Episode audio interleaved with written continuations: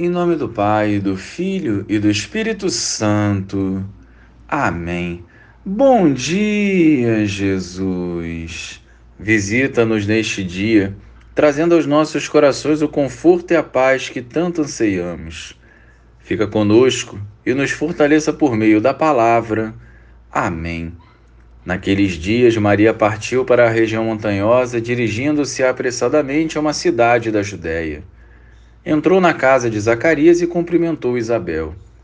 Quando Isabel ouviu a saudação de Maria, a criança pulou no seu ventre e Isabel ficou cheia do Espírito Santo.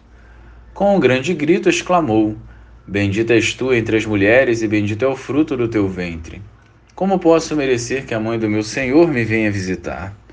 Logo que a tua saudação chegou aos meus ouvidos, a criança pulou de alegria no meu ventre.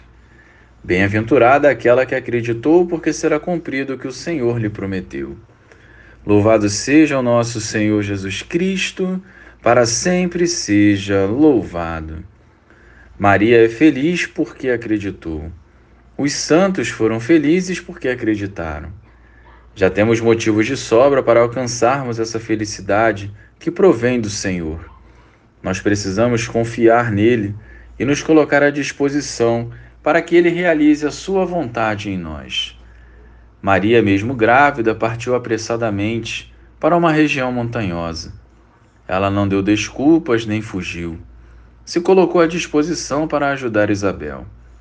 É isso que o Espírito Santo realiza em nós, nos enche de alegria e nos conduz à missão. A alegria é inseparável da fé. Por isso, com muito amor, servimos a Deus e aos irmãos. Que a palavra de hoje nos faça refletir se de fato acolhemos e vivemos a vontade de Deus, de acordo com a vontade dele e não com a nossa.